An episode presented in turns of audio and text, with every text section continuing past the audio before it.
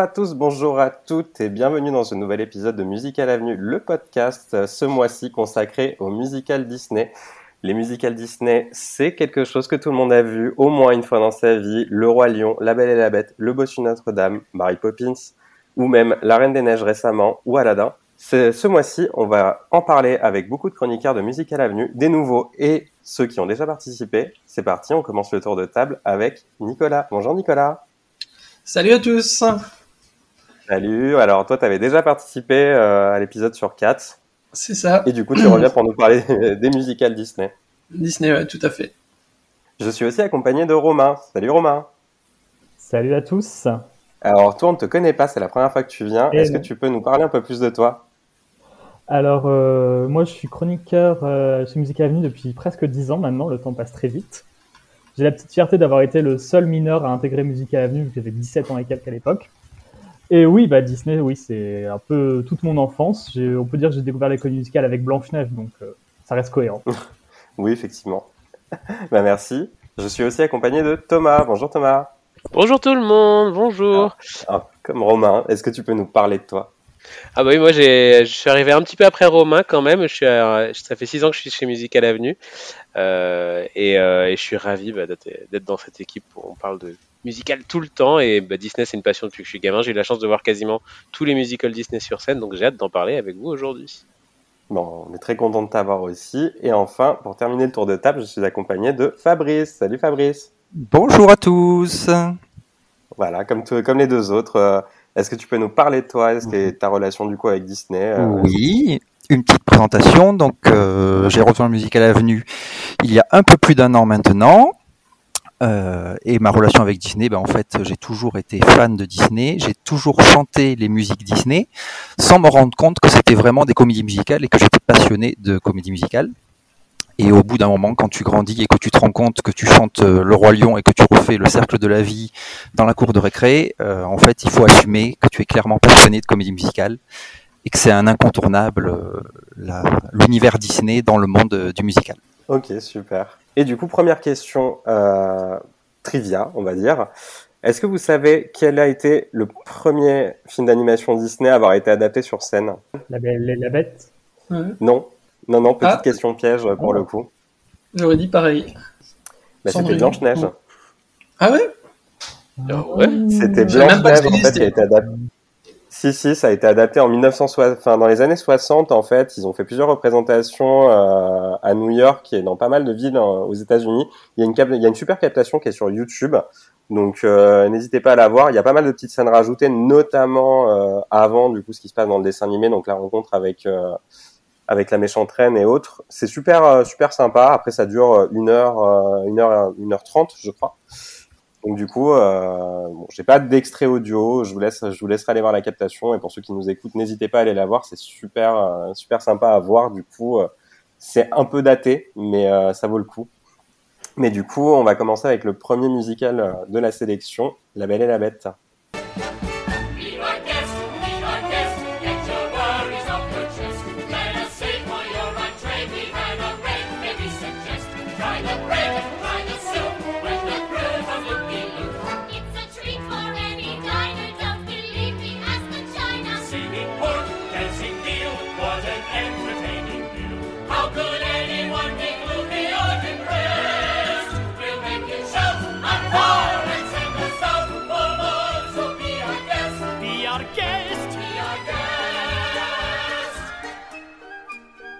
Alors du coup, La Belle et la Bête, donc ça date de 1994, ça a été joué la première fois au Palace Theatre de New York avec une musique de Alan Menken et Howard Ashman.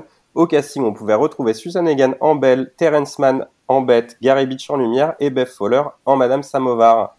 Pour euh, résumer l'histoire, Ben est une jeune fille sensible et imaginative qui passe ses journées plongée dans la lecture et qui repoussait obstinément les avances de Gaston, un bellâtre musclé et vaniteux. Seul Maurice, son père, un inventeur farfelu, compte dans sa vie. Un jour que ce dernier se perd dans la forêt, il doit se réfugier dans un château pour échapper à une meute de loups. Irrité par son intrusion, le maître des lieux, une bête gigantesque et terrifiante, le jette dans un cachot. Et pour sauver son père, Belle accepte d'être retenue prisonnière à sa place. Du coup, premier musical Disney de la sélection. Vous, est-ce que vous l'avez vu sur scène? Qu'est-ce que vous en pensez? Euh, On va commencer par Romain. Euh, ouais, bah, du coup, c'est, je, crois, que c'est le premier musical Disney que j'ai vu bah, quand il s'était passé au Théâtre Mogador en 2013. Ouais. Et euh, non, pour le coup, des fois, je fan de tous les musicals Disney, mais celui-là, je sais pas, je l'aime beaucoup. J'ai une grande tendresse pour lui, comme euh, ça fait partie de mes dessins animés préférés, quand même, La Belle et la Bête. Et les chansons sont quand même euh, très comédie musicale. Enfin, on vient d'entendre C'est la fête, c'est vraiment un gros numéro à la Broadway, donc euh, très courant qu'il l'ait fait. Et je trouve qu'ils ont réussi à faire un truc plutôt bien esthétiquement par rapport aux objets animés et, et tout ça. Et les Bah, chansons restées sont pas mal d'ailleurs. Bah, Après, c'est surtout qu'en plus, euh, à l'époque, justement, quand le film était sorti, euh, il y avait beaucoup de, gens qui disaient que c'était vraiment une comédie musicale, euh, en film, et que ça serait super bien sur scène. Et je crois que c'est ça qui a donné l'idée, justement, à Disney de le monter sur scène et d'en faire la première vraie comédie musicale de leur répertoire, quoi. Donc, mais c'est pas déconnant, au final. De l'avoir de l'avoir proposé sur scène et je suis d'accord avec toi c'est vrai qu'il y a un gros boulot en fait sur euh, parce que c'était pas évident à adapter parce que t'as tout ce truc euh, justement d'objets animés de magie et autres qui aurait Mm. très bien pu faire kitschouille sur scène et au final je trouve que ça passe euh, super bien. D'ailleurs, je crois que j'avais lu un truc dessus que quand ils avaient essayé les costumes la première fois, c'était vraiment beaucoup plus, euh, ils étaient beaucoup plus masqués, un peu bah, comme les, les mascottes à Disneyland, et se sont rendus compte que ça passait pas, qu'on n'arrivait pas à s'attacher aux personnages, et ils ont fait ce qu'ils ont fait actuellement, que je trouve beaucoup mieux, avec toute l'histoire euh, qui sont euh, à moitié en train de se transformer, mais qui sont pas complètement transformés. ouais c'est Ouais, ça. bah, euh, ça, se- bah ça, se- ça se voyait surtout dans la version euh, moi j'ai vu la version à Mogador aussi. Je trouve que ça se voyait beaucoup parce qu'il y avait des enfin il y avait pas mal de petits détails en fait qui étaient rajoutés au fur et à mesure du, du spectacle.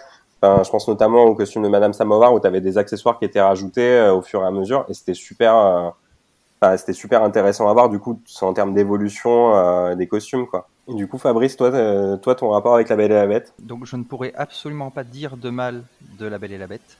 C'est mon film préféré, c'est mon Disney préféré. Je vais donc manquer un peu d'objectivité.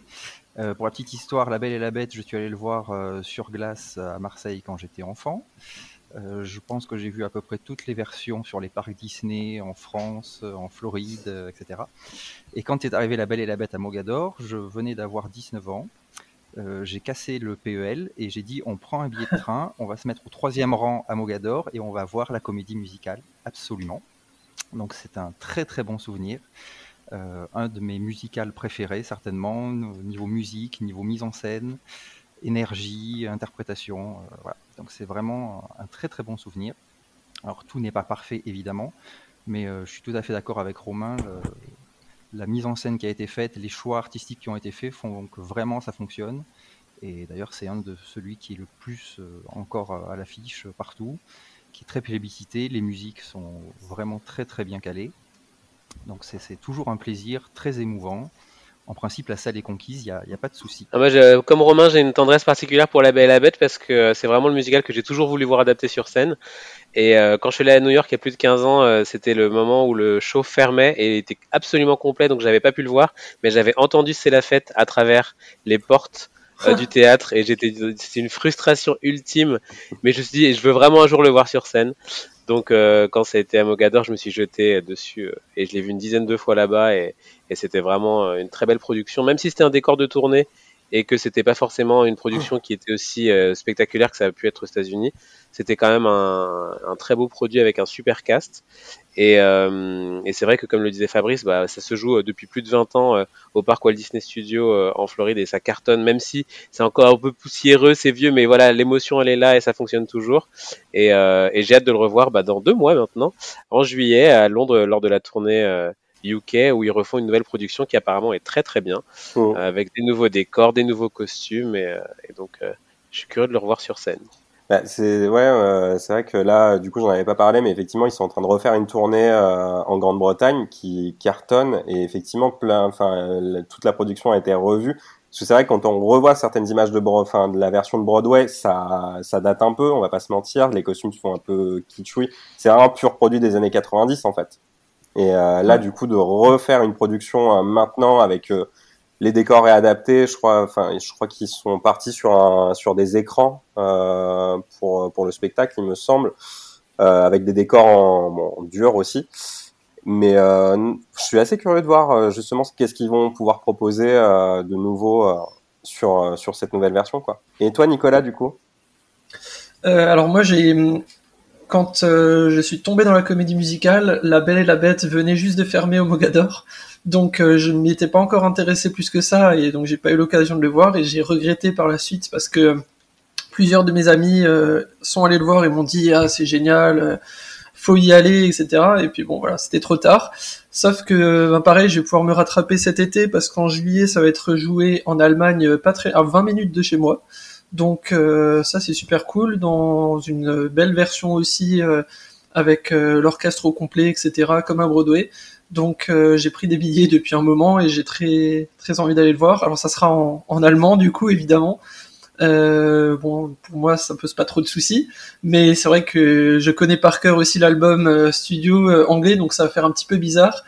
Après bon je suis quand même un grand fan de toutes les musiques d'Alan Menken donc je sais que je vais pas être déçu et c'est toujours euh, des bons euh, moments musicaux et spectaculaires. Ouais, mais c'est ça, moi je trouve qui fait la force du spectacle, c'est vraiment la musique d'Alan Menken et Howard Ashman qui, euh, en fait, il n'y a pas un morceau, en tout cas, qui vient du film qui a à jeter. Je trouve que c'est Ouais. vraiment la grande force de ce spectacle-là, c'est que même, bon après, les chansons rajoutées sont pas non plus, euh, moi je les trouve sympas. C'est pas, euh, c'est pas au niveau des, des autres, mais je les trouve excessivement sympas. Euh, mais euh, ouais, effectivement, je pense que La Belle et la Bête bénéficie surtout du travail de Ashman et, euh, et Menken euh, sur la musique, et ça se ressent. Enfin, ça reste en tête. Euh, je pense que c'est la fête, on l'a tous, euh, on l'a tous en tête, euh, on y pense tous quand on y va.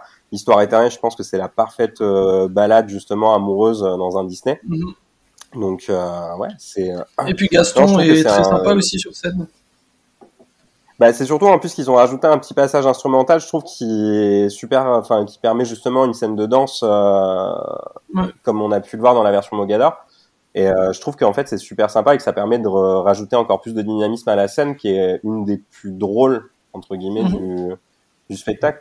Et euh, surtout quand le personnage, enfin, en tout cas quand le duo Gaston Le Fou marche bien, comme c'était le cas à Mogador avec euh, avec Alexis Oison et Alexandre Fetrouni, euh, franchement, je trouve que la scène elle marche à 200%. D'ailleurs, euh, si euh, vous avez vu l'adaptation euh, avec euh, Emma Watson, euh, est-ce que vous savez si la chanson Evermore qui a été rajoutée fera partie de la nouvelle version du spectacle ou pas? Non, non, je crois Non. qu'il il reste sur I- If I Can't Love Her en fait. euh. Bah, après, d'ailleurs, euh, petite question pour tous. Est-ce que ça vous a pas frustré dans le live action justement qu'ils reprennent pas euh, les chansons de la comédie musicale et qu'ils en écrivent des nouvelles? Si, totalement. Pour moi, euh, c'était un peu frustrant. Mais encore une fois, je pense qu'on peut pas égaler un film d'un un dessin animé, ce qui a été fait sur scène, et refaire ça en live action. Il fallait faire des choix. Donc euh, voilà, bah, écoutez, après, chacun se fera son idée sur le film. Moi, je préfère rester sur la version Broadway. Pour moi, je pense qu'il il il pouvait pas non plus. Enfin, le film, c'était refaire le dessin animé en live action, c'était pas refaire la version Broadway. Donc moi, j'attendais pas à ce qu'il y ait les chansons de Broadway sur dans le film, mais je trouve que Evermore qu'ils ont rajouté est très belle Mhm. et euh, et ça fonctionne. Ah, ça aurait été trop long. Après, le film était déjà long. Je pense que si on avait mis toutes les chansons de Broadway dedans, ça aurait été interminable et je Ouais. pense ça aurait perdu en efficacité. Mm. Je dois faire partie des trois personnes sur Terre euh, qui n'aiment pas Evermore, donc j'avoue, j'aurais préféré euh, If I Can Favor à la place. Mais euh, je trouvais que ça sentait un peu la chanson rajoutée au film pour euh, concourir à l'Oscar de la meilleure chanson, en fait. Mais C'est pas faux. Est-ce que quelqu'un a quelque chose à redire sur La Belle et la Bête ou pas? Si je peux me permettre, s'il y en a qui sont pas fans de comédie musicale, euh, je pense que c'est un des premiers spectacles à voir parce qu'en fait, il est très grand public. Euh, vous allez avoir, on va avoir du côté très classique de comédie musicale avec des moments claquettes, avec des moments de danse, mais on a aussi des chansons qui sont extrêmement connues et qui font un peu partie de, de l'inconscient collectif de tout le monde. Et du coup, je pense que c'est un très bon moyen pour tout le monde de s'initier euh, à l'univers de la comédie musicale. Pour ceux qui seraient pas fans, c'est très divertissant. Et je connais personne en fait qui n'a pas aimé, qui n'a pas passé un bon moment en allant voir le spectacle. Après, je pense que je suis d'accord avec toi. Après, je pense que c'est tous les tous les musicals Disney qui sont un peu pareils. En fait, c'est vraiment, je pense, une très bonne porte d'entrée pour quelqu'un qui n'aime pas la comédie musicale. Après, il y a des exceptions, c'est-à-dire euh, Aïda ou euh, comment ou Newsies, effectivement. Mais je pense que que ce soit le Roi Lion, que ce soit Mary Poppins ou euh, même euh, les plus nuls entre guillemets comme Tarzan ou La Petite Sirène, je pense que c'est vraiment une très bonne porte d'entrée pour quelqu'un qui n'aime pas la comédie musicale. Mais de toute façon, Disney, on le sait, c'est une Enfin, c'est, je pense que c'est universel et comme on disait dans le dernier épisode, euh, c'est le genre de production en fait où quand tu es à l'étranger, à Londres ou à, à New York, que tu peux aller voir facilement sans te prendre la tête. Et puis ce qui est bien avec les comédies musicales de Disney, c'est toujours grandiose. Donc euh, en, en- en quelque sorte, on en a pour son argent parce que la personne qui connaît pas, euh, ben, elle va quand même se retrouver toujours devant une scène avec beaucoup de grands décors, avec des belles lumières, des très beaux costumes, euh, des chansons mythiques et tout ça, alors qu'un autre spectacle, parfois, c'est beaucoup plus intimiste et, euh, et pour quelqu'un qui n'aime pas ou qui ne connaît pas le genre, et eh ben, il va peut-être être un peu déçu de se dire ah bon, euh, c'est ça la comédie musicale, quoi. Ouais, c'est oui, oui, c'est ça. Bon, du coup, on va passer au deuxième musical de la sélection qui est Le Roi Lion.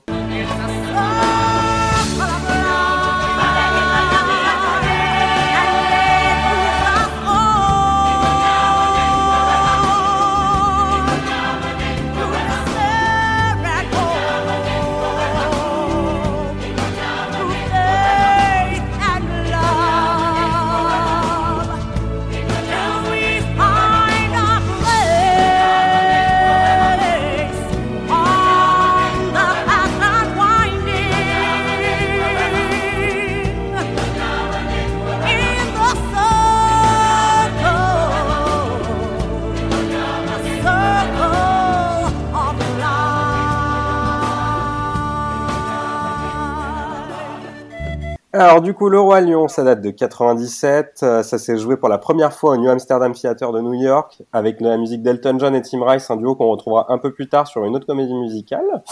Euh, au casting de la version new-yorkaise, on avait Jason Reyes en Simba, Ever Headley en Nala, Samuel E. Wright en Mufasa et John Vickery en Scar. Et du coup, petite question, encore une fois, qu'est-ce que vous pensez du Roi Lion qui est actuellement jouer à Paris jusqu'à jusqu'à l'année prochaine, donc 2023. Quelle version vous avez vue? Qu'est-ce que vous en pensez? Alors, je pense que je vais m'attirer euh, les foudres des haters. Euh, je ne sais pas pourquoi. J'avais décidé, quand Le Roi Lion est sorti euh, en France la première fois, j'avais décidé que Le Roi Lion, on le voyait partout et que je n'irais jamais voir ce spectacle et que ça ne me plairait pas. Donc je suis passé à, premier, à côté de la première version à Mogador. Euh, ensuite, on m'a dit que c'était extraordinaire et que je ne comprenais rien à la vie. Du coup, je suis allé voir la version 2021 à Mogador et je confirme, c'est extraordinaire. Je suis, je ne comprends rien à la vie. Voilà. Donc, euh, je ne pourrais pas comparer avec les versions précédentes. Les autres, vous nous direz ce que vous en pensez. Mais oui, en effet, c'est pareil. On est un peu dans la même veine que La Belle et la Bête. C'est grand public. Euh, voilà, on en a pour son d'argent, des décors partout, des musiques que tout le monde connaît, que tout le monde chante des nouvelles musiques sur scène, beaucoup d'émotions, des grands décors, des surprises.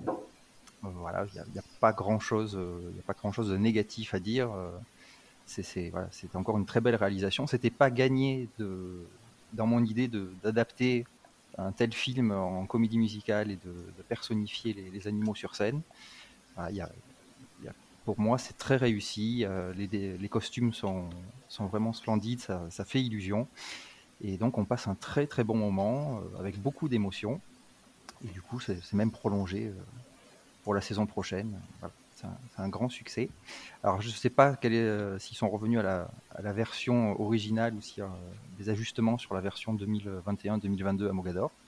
Donc s'il y en a qui ont, qui ont vu les différentes versions. Écoute, moi je suis un peu comme toi en fait. moi je l'avais pas vu entre 2007 et 2010 quand c'était passé à Mogador la première fois. Bon, après, moi j'avais eu des retours très positifs, à part sur le euh, sur les paroles qui avaient été modifiées, où là tout le monde avait euh, avait un peu crié au scandale.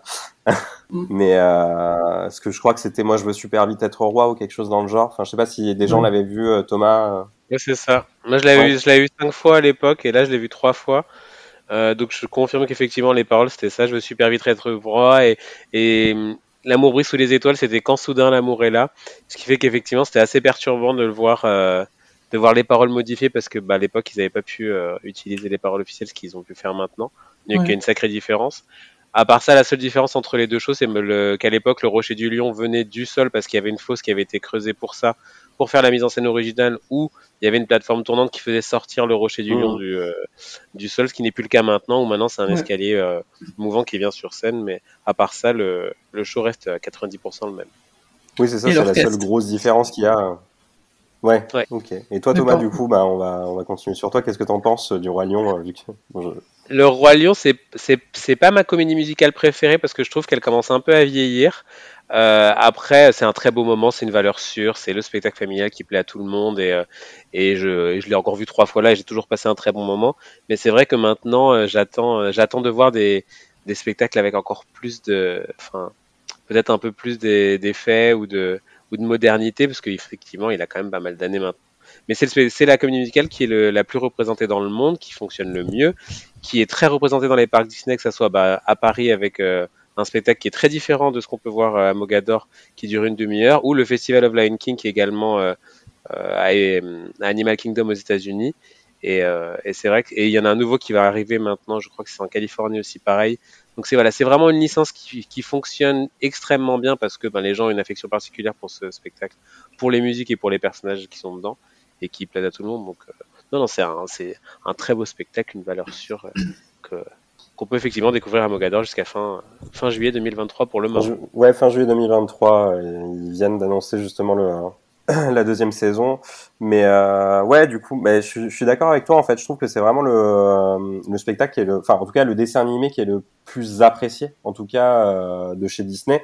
Il y a très peu de personnes que je connais qui n'aiment pas euh, le film d'animation, et du coup, c'est vrai que tu le sens en fait dans les parcs Disney. C'est toujours quand tu vois Animal Kingdom, comme tu disais, à Disneyland Paris aussi. Enfin, t'as au moins, je pense, euh, un spectacle sur le Lion. Euh, c'est vraiment assez impressionnant l'impact qu'a eu le Lion justement sur la culture populaire aussi et enfin dans l'inconscient collectif. Et c'est, moi je trouve ça toujours hallucinant en fait qu'après plus de 20 ans ça fonctionne encore et que euh, du coup euh, le public français est encore, enfin, soit encore là euh, présent pour pour enfin pour ce spectacle-là et même que ce soit en Grande-Bretagne ou aux États-Unis que ça fonctionne et que ça fasse salle comble quasiment tous les soirs quoi. Ah ouais, Mogador c'est complet tout le temps.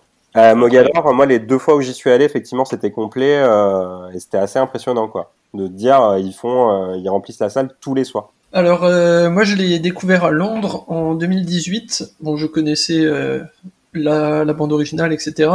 Et j'ai adoré le spectacle, mais j'étais assez frustré parce que à Londres en fait il y avait énormément de bruit dans la salle. Et c'était assez pénible. Alors je sais pas si c'était la représentation à laquelle j'étais ou particulièrement euh, c'était comme ça ou si ça allait tout le temps mais il y avait énormément d'enfants. Alors j'ai rien contre les enfants mais euh, pour le coup euh, ça criait ça pleurait ça posait des questions pendant tout le spectacle assez fort et du coup euh, plus les gens qui mangent parce que là-bas dans le théâtre ben, tout le monde grignote alors t'as les emballages les paquets de chips et compagnie qui font beaucoup de bruit. Et du coup j'avais beaucoup de mal à me plonger dans le spectacle parce que j'ai aussi eu le, la sensation que le son n'était pas hyper euh, n'était pas très très fort. Et donc euh, parfois j'ai vraiment la sensation de devoir tendre l'oreille pour euh, pour écouter ce qui se passe sur scène et c'était assez dérangeant. Mais après tout le reste bien sûr était magnifique. Donc je me suis dit je vais je vais quand même aller voir la version française Mogador pour voir si si j'ai le même problème ou pas. Et là en fait ben, j'ai préféré la version française qui euh, où justement j'étais beaucoup plus plongé dans l'action, dans l'histoire, le, le, le son était très puissant, il y avait beaucoup moins de bruit dans la salle et donc je pense c'est un ressenti hein, surtout, mais voilà ça m'a bien plu. Euh, le seul regret que j'ai en tant que musicien, c'est que voilà l'orchestre a été euh, divisé par quatre au moins euh, par rapport déjà à la version qui avait été faite à Mogador euh, il y a une dizaine d'années, et puis aussi par rapport à la version de Londres et de Broadway.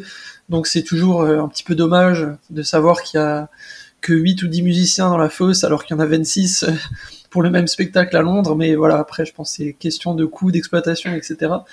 Mais sinon, ça, ça s'est pas trop ressenti. J'ai pas été déçu par ça parce que franchement, on est tellement plongé dans le spectacle que qu'on s'en rend plus forcément compte, sauf quand on est vraiment connaisseur. Et sinon, euh, ouais, euh, ben forcément, c'est un, dessin animé au départ que j'ai vu enfant, donc qui a qui m'a marqué étant petit, donc c'est toujours euh, très plaisant de revoir une version live. Et euh, moi, je trouve, même si même si ça a vieilli dans le sens où, euh, enfin, je dirais que ça vieillit moins au niveau des costumes que La Belle et la Bête, justement parce que c'est tellement euh, bien fait, stylisé avec ses marionnettes, etc. que j'ai l'impression en fait que ça vieillit pas par rapport à La Belle et la Bête, mais je comprends euh, ce que tu disais Thomas euh, sur l'ensemble du spectacle. Mmh. Voilà. Mais en tout cas, euh, je pense que je vais y retourner, même si voilà, je viens d'Alsace et que je dois faire un petit peu plus de trajet. Je pense que je vais y retourner en 2023 pour pour le revoir parce que j'ai quand même beaucoup beaucoup aimé. Après, c'est comme tu disais, Nicolas. En fait, je pense que les costumes vieillissent pas. Bon, déjà, je pense qu'il y a la mise en scène de Julie Taymor joue beaucoup en fait dans Mhm. le fait que le le spectacle euh, puisse être intemporel. Je trouve que effectivement, en le revoyant, euh, parce que moi, j'ai fait comme toi, je l'avais découvert à Londres euh, il y a quelques années de ça, et du coup, je l'ai revu sur Paris euh, l'année dernière. Euh, Mhm. Je trouve que ça vieillit pas, et pourtant, euh, bon, le spectacle d'acte 97, je suis pas sûr qu'il y ait eu de gros changements depuis euh, depuis son ouverture.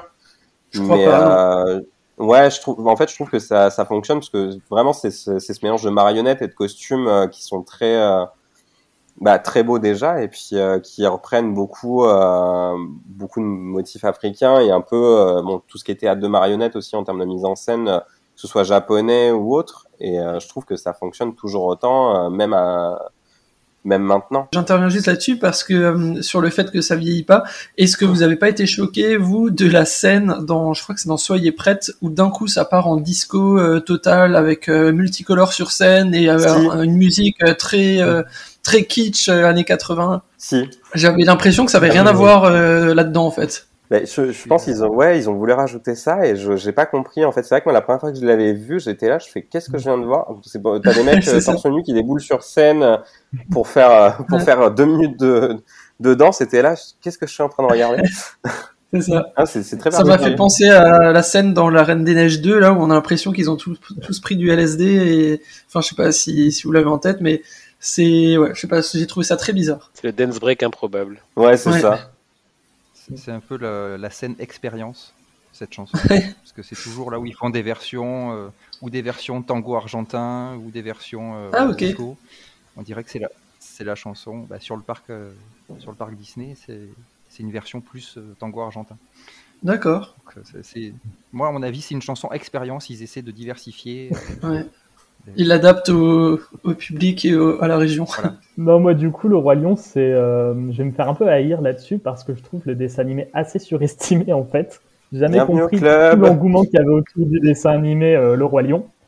Je l'aime bien, mais j'avoue que quand tout le monde dit Ah, c'est vraiment le meilleur des Disney avec des étoiles dans les yeux, j'ai toujours du mal à rentrer dans ce délire. Et ça a aussi longtemps été une tâche sur mon CV de spectateur de comédie musicale Le Roi Lion parce que, en fait, je l'ai vu pour la première fois il y a un mois à peine.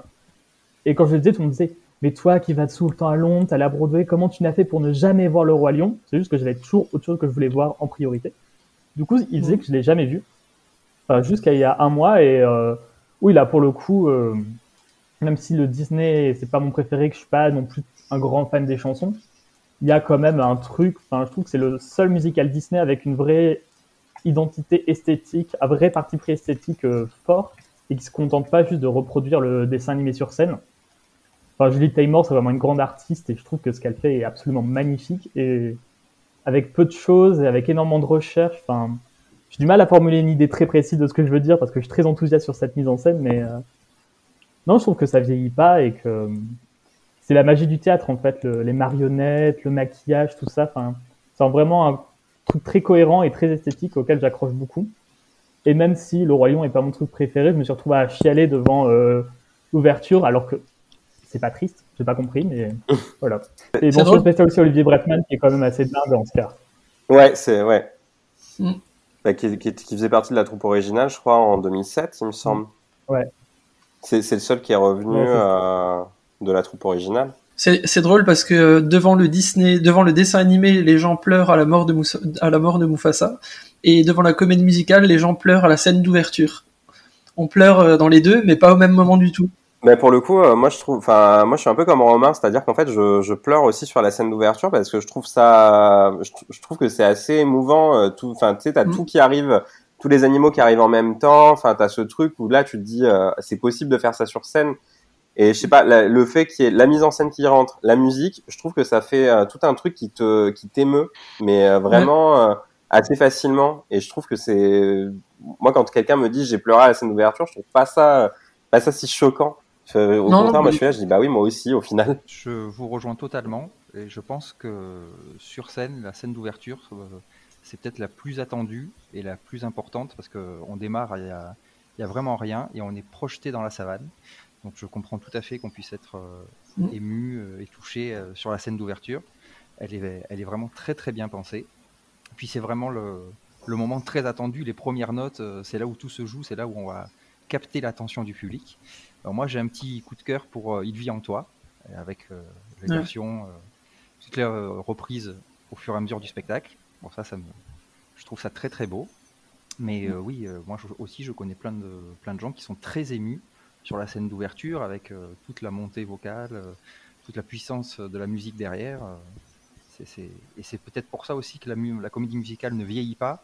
C'est parce que c'est très intemporel et ça touchera toutes les générations tout le temps. Ouais, c'est ça. Romain, tu avais quelque chose à dire, il me semble. Oui, c'était juste pour rebondir aussi sur la scène d'ouverture. Mais du coup, c'est peut-être un peu le défaut de ce spectacle, c'est que la scène d'ouverture est tellement c'est vraiment une expérience mystique qu'on vit dans ce théâtre à ce moment-là, que on a du mal après à retourner dans la narration, à se replonger dedans tellement c'est. Euh, on a vu un truc de ouf pendant 5 minutes et après c'est ah bon faut retourner à, ce qui se passe quoi. Mm en slip qui danse. Euh. Ouais, c'est ça pour revenir au Yen qui danse dans Il vient en toi. Euh, non, soyez pas. Oups.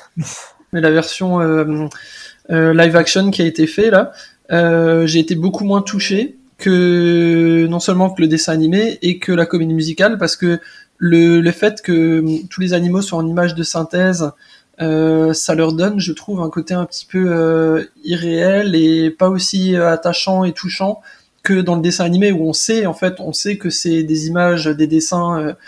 Enfin, c'est assez paradoxal, mais finalement, les, les, dessins me touchent plus que la, la, tentative de reproduire des animaux réels mais où on sent que c'est pas encore euh, très naturel. Et alors que sur scène, le fait que ce soit aussi des vraies personnes qui jouent, je trouvais ça aussi plus touchant. Je sais pas ce que vous avez pensé du coup de cette euh, version euh, récente, mais c'est mon avis. Je, moi, j'ai détesté le live action, donc je suis pas le plus plus objectif là-dessus. Hein. Je voulais pas le dire, mais je suis assez d'accord. non, mais le live action du Roi Lion, je trouve que c'est une aussi mauvaise idée que de faire 400 films en fait. Donc euh, à partir de là, oui. Non, j'ai vraiment trouvé ça euh, dans tous les remakes euh, sans intérêt Disney, c'était celui qui avait le moins d'intérêt en fait.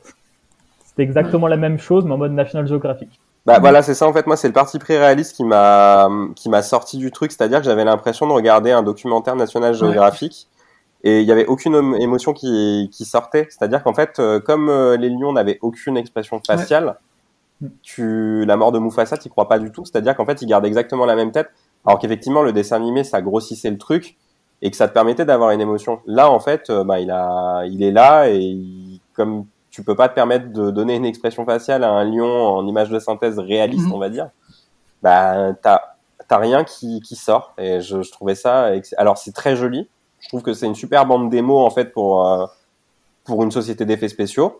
Mais à part ça, euh, je trouve que c'est une des pires idées, euh, enfin un des pires remakes euh, qu'on ait pu faire. Et en plus de ça, ça n'apporte rien parce que finalement, c'est vraiment presque scène par scène, copier-coller du dessin animé original, à quelques exceptions près. Mais c'est même les mêmes angles de vue, tout est tout est pareil. Donc quel intérêt finalement quoi. Mais il y a eu aucune, il y a eu aucune prise de risque et je pense qu'en fait c'est ce que c'est ça qui est compliqué avec le roi lion, c'est que j'ai l'impression que dès que tu touches, il y a cette espèce de truc un peu sacré où tu n'as pas le droit de toucher mm. au roi lion. Et euh, dès que tu touches, les gens, euh, bah, les, les, gens gueulent. Et je trouve ça un peu dommage justement de pas pouvoir avoir pris plus de liberté sur le sur le truc. Le moindre truc aurait été changé, je pense que les gens seraient montés au créneau et, et auraient dit bah non, euh, c'est nul. Bon, comme ils font à chaque fois sur chaque remake, dès qu'il y a un, un micro changement, et après, c'est les premiers à venir, à venir euh, gueuler parce que effectivement, il n'y a pas eu assez de changements. Mais bon, c'est très, très contradictoire. Et du coup, allez, on va passer. Euh, je pense qu'on a dit pas mal de choses sur le Lion. Je pense qu'on peut passer sur le bossu de Notre-Dame maintenant.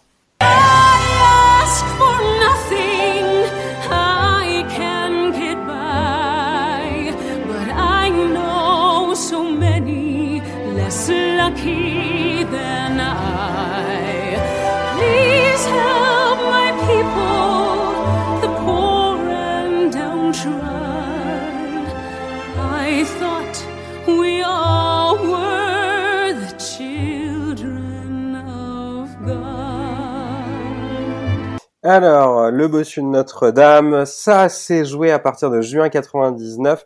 Petite, petite particularité, je vais y arriver. Euh, est-ce que vous connaissez justement ce qui rend le bossu de Notre-Dame unique euh, dans les musicals Disney? Que personne ne meurt à la fin. C'est pas que ça a commencé en Allemagne? Si, c'est ça, Romain. C'est qu'en fait, c'est le premier spectacle à avoir commencé en Allemagne. Der Klonig von Notre-Dame. voilà, der, der Glockner von Notre-Dame. Euh, ça s'est joué pour la première fois au Berlin Theater, donc avec une musique d'Alan Menken et Stephen Schwartz. Et au casting, on retrouve Drew en Quasimodo, Norbert Lamla en Frollo, Judy Weiss en Esmeralda et Frédéric Lick en Phébus. Bon, euh, le résumé, je pense qu'on le connaît tous. C'est une histoire qui a pour lieu Paris la Belle en Dieu, 1482. J'arrête là. euh, non, euh, du coup, Quasimodo, jeune orphelin et le sonneur de Notre-Dame, il vit reclus dans le clocher sous la férule du puissant juge Frollo, son maître. Ses seuls amis sont des gargouilles. Quasimodo rêve de vivre libre au milieu de tous ceux qui l'observent depuis longtemps. Ce moment tant attendu se présente le jour de la fête des fous et désobéissant à Frollo il se mêle au peuple venu célébrer la nouvelle année. Qu'est-ce qu'on en pense du Bossu de Notre-Dame, Nicolas? Oui, euh, c'est un spectacle que j'ai pas eu la chance de voir non plus, mais euh, j'ai la bande, enfin la bande originale, le CD du spectacle, et qui est vraiment euh, l'un de mes préférés. En fait, je pense que c'est ma bande originale Disney préférée parce que je trouve que les, déjà les musiques sont, sont très puissantes, très belles, et puis euh, c'est surtout l'utilisation du chœur qui est qui est vraiment euh, exceptionnelle. Il y a vraiment la présence d'un chœur pendant tout le spectacle qui est assez imposant et qui en fait euh, joue vraiment le rôle d'un personnage sur scène. Il est traité le chœur comme un personnage à part entière et ça c'est super intéressant parce que il y a vraiment beaucoup de questions-réponses entre les, les, personnages principaux et le chœur et euh, c'est très très juste, c'est très bien joué, c'est très bien chanté. Il y a aussi un grand orchestre, euh, on entend un grand orchestre symphonique et tout. C'est vraiment euh, assez grandiose musicalement. Et donc je pourrais pas trop parler de ce qui se passe sur scène, hormis les quelques vidéos que j'ai pu voir sur internet où ça a l'air quand même assez spectaculaire, je dirais. Mais musicalement, ça c'est vraiment l'un de mes de mes préférés. Bah, c'est vrai que, comme tu dis, en fait, je pense que la présence du chœur. Bon, déjà, la, la bande originale du film était assez euh, exceptionnelle, parce que je trouve que c'est une des meilleures bandes originales de films Disney euh, qu'on ait eu, justement. Euh, je trouve que toutes les, les chansons sont magnifiques. Mm. Ça ressemble pas à ce qu'on a pu avoir, effectivement, sur La Petite Sirène, La Belle et la Bête ou Aladdin avant. Mm-hmm. Et justement, là, tu as la présence du chœur. Alors, bon, j'ai plus de réserve pour la chanson des gargouilles dans le film d'animation, mais bon, ça, c'est un point de vue perso. Euh, mais sinon, le reste, je trouve qu'en fait, t'as pas une seule chanson à acheter et c'est, en fait, ça se retrouve justement dans le, dans, dans le spectacle. C'est qu'ils sont vraiment partis sur euh, quelque chose justement à en faire euh, le cœur, avec ce cœur qui prend beaucoup de place mhm. dans les chansons. Et je trouve que t'as vraiment cette sensation, en fait, d'être immergé dans le truc, dans ce truc très, dans cette histoire très religieuse, en fait. Donc, à partir de ce moment-là, alors je l'ai pas vu sur scène non plus euh, quand c'est quand ils avaient euh, fait euh, il l'avait monté à San Diego parce que du coup il a été euh, justement joué aux États-Unis euh, ils avaient enregistré un cast recording avec en, en, anglais. Ouais. et je trouvais justement que ce cast recording était incroyable ouais, ouais il est super. Romain du coup ton avis toi sur la chose? Bah, je pense que c'est euh, ma partition préférée de toutes les comédies musicales Disney confondues. Déjà, j'aimais beaucoup la musique dans le dessin animé et là, comme euh, disait Nicolas, avec tout le travail de cœur qui est quand même assez impressionnant, tu visualises, ne serait-ce que euh, cet univers très gothique, rien qu'en écoutant le cast recording. Et c'est un des rares où je trouve que les chansons ajoutées apportent quelque chose euh, à, l'histoire. Et j'avais, je suis pas allé à San Diego le voir du coup, mais j'ai, en tant que petit pirate, j'ai regardé le bootleg qui traînait sur internet à une époque, bon, qui est pas très bien filmé, mais qui donne une idée. Et j'ai j'étais très charmé par euh, le travail de réécriture qu'il y a eu. Vous savez que des fois, ce que je reproche au Comical Disney, c'est que on essaie juste d'étirer sur 2h30 euh, un film d'une heure 10, mais sans rien y apporter, en faisant beaucoup de remplissage. Et là, j'ai bien aimé la volonté de se rapprocher un peu de l'univers euh, du roman et d'avoir un côté beaucoup plus sombre, avec un final beaucoup plus tragique, que je ne vais pas spoiler, mais bon, il se passe des choses. Et, hum, et non, ça fait un truc beaucoup plus adulte, du coup, que les autres musicales Disney auxquels on est habitué. Bah, il me semble que c'est pour ça, d'ailleurs, que ça s'est pas euh, exporté sur Broadway, c'est que c'était beaucoup trop sombre, parce que du coup, là, dans les, justement, dans les, dans les modifications qu'ils avaient fait, Frollo redevient, redevenait prêtre euh, comme dans le roman, euh, enfin, Esmeralda, je crois qu'il y a, une, toute une chanson où elle danse dans une, dans une maison close ou dans un, si je ne dis pas de bêtises, en fait. Mais euh, oui, effectivement, je crois que tu as, vraiment cette noirceur du, du, roman qui est reprise Et, euh, et, tu le sens en fait sur justement la, version de San Diego où c'est beaucoup plus adulte et je pense que c'était vraiment pas le musical à mettre dans toutes les mains quoi. Ouais, ça, revient sur ce qu'on disait avant avec le Roi Lion, c'est que finalement là il y a eu une vraie prise de risque quand même, c'est que c'est pas une adaptation hyper hyper fidèle de du dessin animé, mais avec euh, plein de, côtés plus noirs et plus proches du roman. Et au final, c'est peut-être ce qui a quelque part desservi pour euh, pour une partie du public, et alors qu'au contraire d'autres euh, se disent ben ouais justement là il y a un intérêt à aller le voir parce que c'est c'est différent du dessin animé, c'est une histoire euh, qui est différente quoi. Donc je pense que c'est à double tranchant effectivement. Ouais mais c'est pas enfin tu vois moi pour le coup c'est vrai que c'est ça change de ce que tu... moi j'ai pas forcément envie de revoir le dessin animé scène par scène quand je vais voir un musical ouais. Disney et je pense que c'est un peu le comment le truc de tout le monde. Alors, tu veux retrouver les scènes iconiques, mais t'as pas non plus envie que ça soit exactement euh, les mêmes dialogues, les mêmes euh, les mêmes situations. C'est vrai que le bossu de Notre-Dame, j'ai pour avoir fait comme Romain, pour avoir vu le, le bootleg justement qui a été fait, euh, je trouvais ça euh, assez euh, assez cool parce qu'en fait tu t'attends pas à certains trucs et t'es assez t'es surpris en fait quand tu le vois. T'es pris au dépourvu et je trouve que c'est ça qui est qui est cool aussi, c'est que du coup tu ne t'attends pas à ce qui va se passer. Et là, tu as une vraie surprise de voir euh, certains choix de pers enfin, des personnages ou d'autres euh, d'autres choses qui peuvent se passer. Alors, j'ai pas vu la version sur scène, mais je vous rejoins sur tout ce que j'ai pu écouter et vous avez euh, très bien résumé ce que je pense. Euh, c'est que c'est pas forcément le spectacle le plus grand public, le plus accrocheur. Déjà, même moi, le dessin animé, c'est pas celui que que j'ai préféré quand j'étais enfant. J'y suis revenu plus tard et en fait, euh, déjà la partition musicale est assez complexe, mais du coup magnifique. Euh, les chœurs, ben, Nicolas, tu l'as très bien dit, euh, c'est fantastique et ça apporte une vraie dimension. Mais du coup, je pense que c'est un peu moins accrocheur pour, pour en faire une publicité grand public et que ça s'adresse déjà à, des gens qui sont un peu plus fans de l'univers musical. Et voilà, après, je salue la prise de risque parce que il faut réussir à, faire une version encore différente de tout ce qui a été fait déjà en livre, en dessin animé, en film, en comédie musicale autre en France, euh, qui se jouait à peu près au même moment.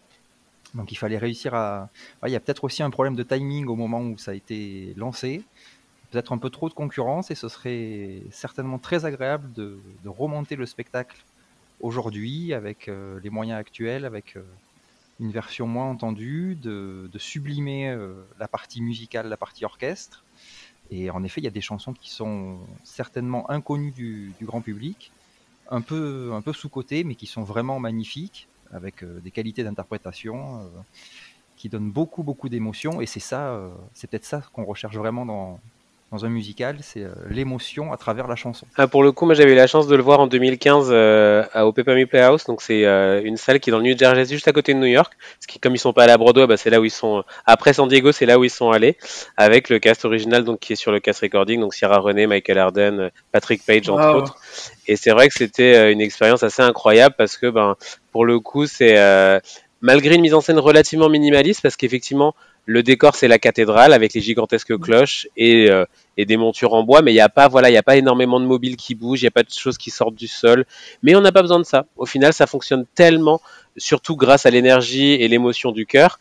On parlait tout à l'heure de pleurer devant l'ouverture du Roi Lion. Bah là, c'est pareil sur cette ouverture-là, c'est-à-dire que toute la salle, il y avait littéralement un silence de cathédrale parce que ben les gens, euh, voilà, ressentaient cette émotion et de, de ce cœur de 40 personnes qui chantent les cloches de Notre-Dame, c'était juste formidable. Et, euh, et, comme vous le disiez, bah, effectivement, ils ont mis la noirceur du roman de Victor Hugo, notamment sur la mort de Floro, qui est de Frollo, de Frollo, qui est extrêmement euh, violente, mais très très très violente pour un musical Disney sur scène, euh, et qui vraiment met un silence pareil de, mort dans la salle pour le coup, parce que c'est très très euh, et idem pour la pour la fin avec la mort de, de Quasimodo Esmeralda, qui est qui de façon très poétique, mais pareil une émotion assez indescriptible dans, dans la salle. Et on l'avait revu après à Stuttgart avec une partie de l'équipe de Musical Avenue euh, quelques années plus tard, donc dans la version allemande. Et, euh, et pour le coup, ce qui était intéressant de voir, c'est que ben, la plupart d'entre nous, qu'on Enfin, moi, je l'avais vu en anglais, je comprenais tout, mais en allemand, bah voilà, on comprenait moins les choses forcément parce qu'on n'a pas forcément ce, côté bilingue. Mais l'émotion était intacte, c'est-à-dire que bah, on était tous à moitié en larmes sur l'ouverture et que bah, même si on, on comprenait pas les paroles exactement, enfin, comme on aurait pu le comprendre dans une autre langue, ben voilà, c'était pareil, ça fonctionnait hyper bien et c'est vrai que c'est un spectacle qui va être compliqué à monter parce qu'il coûte très cher au niveau du, nombre de personnes sur scène et que c'est vrai qu'on pourrait pas forcément le faire à Paris de par le fait que les gens mélangeraient ça avec Notre-Dame de Paris, et je pense qu'il y aurait un, une confusion euh, pour la publicité, ça serait compliqué pour les gens, et parce que trouver un chœur de 40 personnes qui chantent tous les soirs, bah forcément, ça coûte de l'argent. Mais ça vaut le coup quand on a l'occasion de le voir sur scène. Non, je rebondis juste sur ce que tu dis. En fait, on est en plein dans l'actu parce que je sais pas si vous avez vu, mais euh, elle est remontée là à Vienne, en Autriche, euh, donc dans sa version allemande originale. Et j'ai lu un petit peu ce qu'il disait à ce sujet. Et a priori, concernant le chœur, ils associent en fait une partie de musiciens professionnels avec des chanteurs amateurs de différentes de différents chœurs des environs, mais je pense quand même de très haute qualité, pour que et si je me trompe pas, il y a plus d'une vingtaine du coup de, de chœurs différents qui vont intervenir tout au long de la production. Donc euh, chaque soir ou chaque semaine, c'est pas forcément les mêmes euh, chanteurs qui y dans le chœur pour euh, justement avoir pour pouvoir avoir tout le temps 40 personnes sur scène à faire le chœur. Donc ils vont recruter dans beaucoup de, de chorales amateurs des environs. Donc j'imagine ce que ça peut être aussi pour ces chanteurs amateurs qui se retrouvent dans une production professionnelle d'une telle ampleur, ça doit être quand même quelque chose de génial.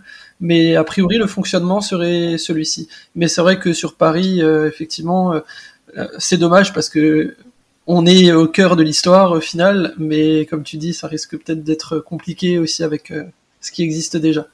Mais euh, je, je, rebondis justement sur l'histoire du cœur et de l'importance dans cette comédie musicale. Je sais pas si vous en aviez entendu parler à l'époque, mais euh, quand ça s'était monté aux États-Unis, il y avait eu euh, justement un acteur, enfin l'acteur qui jouait Quasimodo, qui était sourd de naissance en fait, et qui et qui signait en fait ses chansons, c'est-à-dire qui chantait en, en, langage des signes. Et en fait, avait une des personnes du chœur qui venait chanter à sa place, parce que de base dans le roman et euh, dans la pièce, du coup, Quasimodo est sourd parce qu'il sonne les cloches et qu'il est devenu sourd. Donc mhm. dans le dans le cast recording, effectivement, on le voit parce qu'il s'exprime euh, difficilement. Enfin, on l'entend du moins.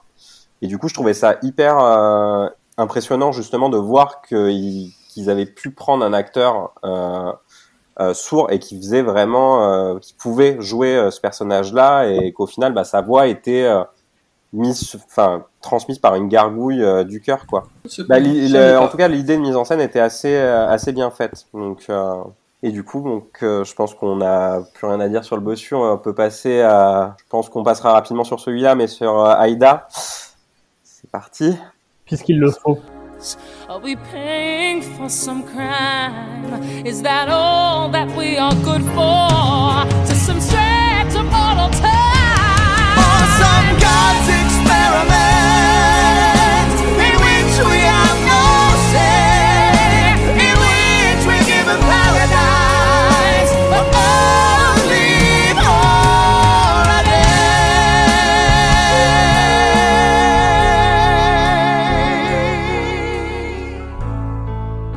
Alors, Aïda, ça date du 23 mars 2000, ça se joue au Palace Theater à New York la première fois. La musique est signée Elton John et Tim Rice qu'on avait déjà pu retrouver dans Le Roi Lion. Au casting, on a Ever Headley qui jouait Nala dans Le Roi Lion qui là joue le rôle de Aïda, Adam Pascal qui euh, jouait dans Rent dans le rôle de Radames, Sherry René Scott qu'on va retrouver un peu plus tard dans ce podcast dans le rôle d'Amneris et Tyrese Allen dans le rôle d'Amon Nasro si je le prononce bien. Le résumé, c'est dans l'aile égyptienne d'un musée, un homme et une femme sont transportés au temps des pharaons et vont assister à l'histoire de Haïda, une jeune esclave nubienne tiraillée entre son devoir et ses sentiments. Alors, je pense qu'autour de cette table, personne ne l'a vu sur scène, il me semble. Ouais. Bon, après, ça s'est pas joué euh, très longtemps. il me semble que ça a été, euh, c'est, ça a vite été retiré de l'affiche. Mais est-ce que vous avez eu le temps d'écouter le cast recording ou pas? Qu'est-ce que vous en pensez du coup? Pas grand-chose en vrai. Non, Verdi méritait pas ça, le pauvre.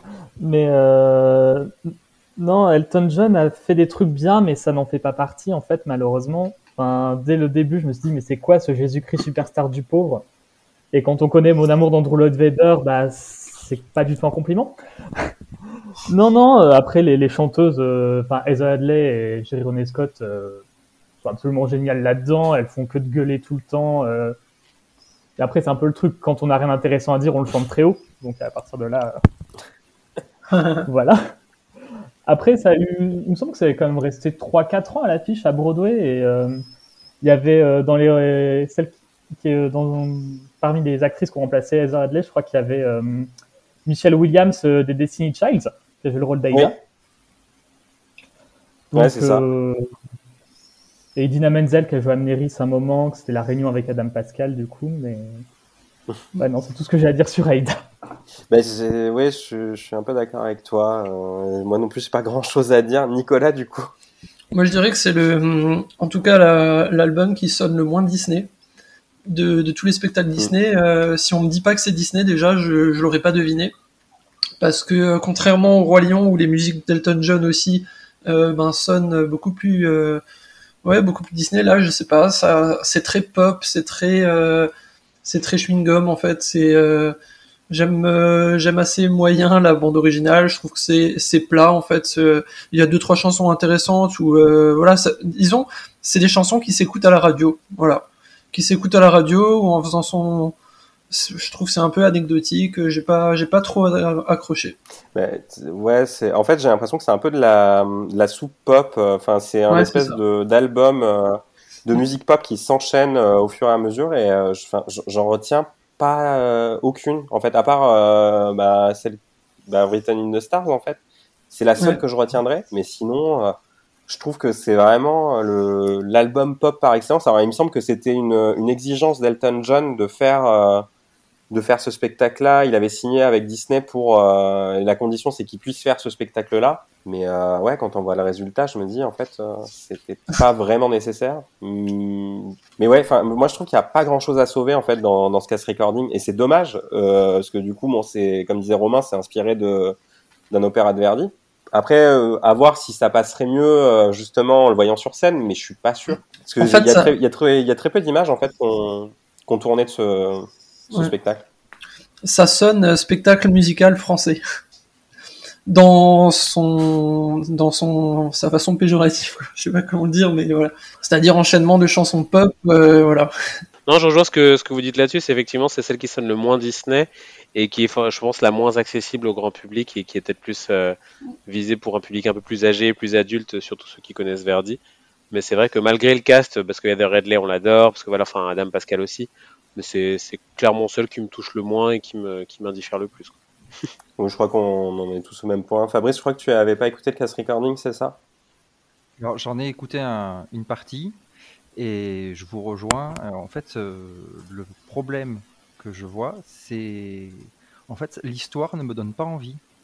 Au-delà du côté musical où après voilà les, les chansons sont ce qu'elles sont, l'interprétation, la qualité des artistes, il n'y a pas de souci. euh, là, on, on critiquera pas là-dessus, mais en fait, euh, une comédie musicale, c'est pas que des musiques enchaînées, c'est pas juste un album pop de chansons euh, qui se succèdent. Il faut qu'il y ait une, histoire qui soutienne euh, beaucoup d'émotions, qui, qui donne envie de, voir sur scène.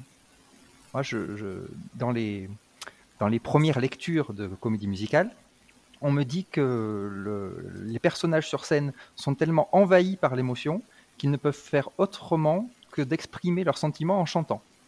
Et quand on voit le, synopsis de l'histoire, est-ce que ça répond à, cette définition Et c'est peut-être pour ça que ça n'a pas trop marché. Mais euh, c'est vrai que quand je repense à ce, cette œuvre, je me dis mais comment Disney a produit ça vu que c'est vrai que c'est pas du tout dans leur euh, ligne euh, de production.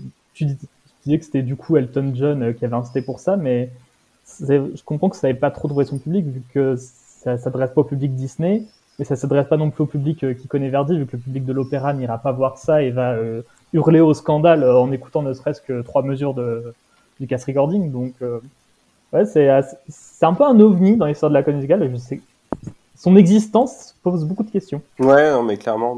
Après, comme je disais, à, vo- à- à voir ce que ça peut donner sur scène, mais je suis pas sûr que ça sauve en fait tout le schmilblick. Déjà, le cast recording est pas très bon, donc, mais je suis pas, comme tu dis, je pense que c'est, c'est vraiment le spectacle le plus, ouais, anecdotique, on va dire, euh, dans, dans tout ce qu'on va voir euh, aujourd'hui. Mais euh, ouais, j'ai toujours pas compris pourquoi l'existence de spectacle, moi non plus. Bon, du coup, je pense qu'on n'a pas grand chose à dire de plus. Donc, on peut passer au suivant. On va passer à Mary Poppins.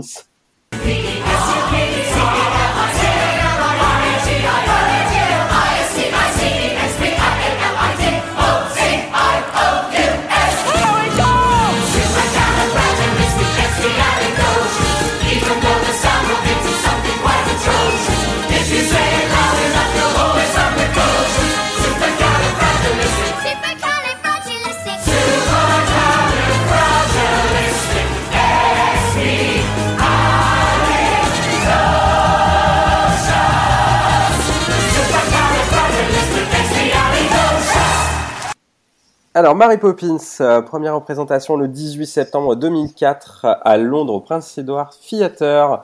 Une musique de Richard et Robert Sherman et George Stiles. Au casting de la première version, on pouvait retrouver Laura Michelle Kelly en Mary Poppins, Gavin Lee en Burt, David Haig en Mr. Banks et Lindsay Aitley en Madame Banks. Alors, Qu'est-ce qu'on en pense de Mary Poppins, les enfants? Ah, ça c'est du classique. C'est la, c'est la frustration de ne pas l'avoir vu à Mogador alors qu'on a vu les affiches dans la rue Ouais. Ouais. et qu'on, a- et qu'on aurait tous aimé le, le voir, euh, le voir en vrai. Mais c'est vrai que c'est, je pense que c'est un, un des, un des musicals Disney qui fait peut-être le plus aussi l'unanimité avec Le Roi Lion et La Belle et la Bête parce que, et pareil, il a été joué partout. Il a eu un énorme succès à Londres et à New York. Euh, et, euh, et dans plein d'autres pays d'ailleurs. Et c'est vrai que bah, c'est les, les musiques sont, sont iconiques, la mise en scène est sublime avec cette gigantesque maison de poupées euh, qui se dévoile devant nos yeux. Et euh, pour le coup, moi je l'avais vu avec Ashley Brown à, à New York il y, a, il y a très longtemps. Et après, revu la nouvelle version avec Ziz Stralen et, et Charlie Stamp à Londres. Et c'est vrai que ça, ça, bouge pas, ça vieillit pas, c'est toujours aussi sublime, aussi bien au niveau des musiques que de la mise en scène. Et la magie est, juste parfaite sur ce, sur ce show. Et c'est, je pense c'est là où on voit le plus l'étendue du, grand musical avec un énorme numéro de claquettes inoubliable, des moments d'émotion. euh, enfin, c'est pour moi c'est le, le A+ de Disney ça. Euh, moi, je l'ai pas vu. Euh, je dois dire que j'ai découvert, enfin, j'ai regardé le, le film Mary Poppins pour la première fois il y a peut-être deux ans. Je sais, c'est triste, mais en fait, j'ai pas trop accroché. Je l'ai trouvé, je l'ai trouvé très long et puis un petit peu vieillot quand même. Euh, donc c'est vrai que euh, peut-être que si j'avais regardé plus jeune, euh, Tu vas voilà. Mais arrête de suite, tu vas te faire des ennemis. Je vois, je vois Romain là qui est en train de défaillir. Désolé. non, mais du coup, c'est vrai que on va peut-être me détester, mais figurez-vous que j'ai préféré le retour de Mary Poppins à Mary Poppins. Ah oui trop bien. Ouais. Sauf que, euh, par contre, en ayant vu pas mal de vidéos euh, aussi du spectacle sur scène, je pense que j'adorerais le spectacle parce que vraiment, euh, j'avais vu un extrait, je crois que c'était, je sais plus si c'était au Tony Awards ou, ou à un autre moment, où ils avaient joué euh, une dizaine de minutes du spectacle et c'est très bien filmé. Et là, je me suis dit, ah ouais, quand même, c'est franchement, c'est grandiose et je pense que le spectacle me plairait beaucoup plus que le film. Mais voilà, malheureusement, on n'a pas pu le voir à Paris. Peut-être, espérons qu'un jour quand même, mais on, verra. Oui, alors euh, en effet, Nicolas, tu vas pas te faire que des amis. Mais je comprends, euh, je comprends ce que tu dis euh, sur le côté qui peut être un peu vieillot du film. Euh, moi, c'est ce que c'est ce que j'aime, et du coup, je, me disais, ça doit être un, grand défi d'adapter le film qui est déjà iconique sur scène, sans trahir euh, la prestation d'origine, tout en conservant les mélodies, mais sans faire une redite. Encore une fois, des mélodies qu'on connaît, mais en gardant le même esprit et c'est très réussi. Euh, c'est modernisé juste comme il faut, tout en gardant un côté un peu kitsch, mais qui est vraiment super bien par rapport au, thème et, à l'époque de la comédie musicale. Euh, évidemment, mettre des grands numéros de claquettes dedans, ben, c'est fantastique. Euh, voilà, on est sur, euh, on est de retour sur un Disney grand spectacle, euh, grand public. Même ceux qui ne connaissent pas trop la comédie musicale ou qui ne connaissent pas trop l'histoire savent les grandes lignes. Tout le monde peut suivre, même si on n'est pas anglophone, on peut aller voir le, le spectacle à Londres ou à Broadway, il n'y a aucun problème. On en prend plein les yeux, on en prend plein les oreilles.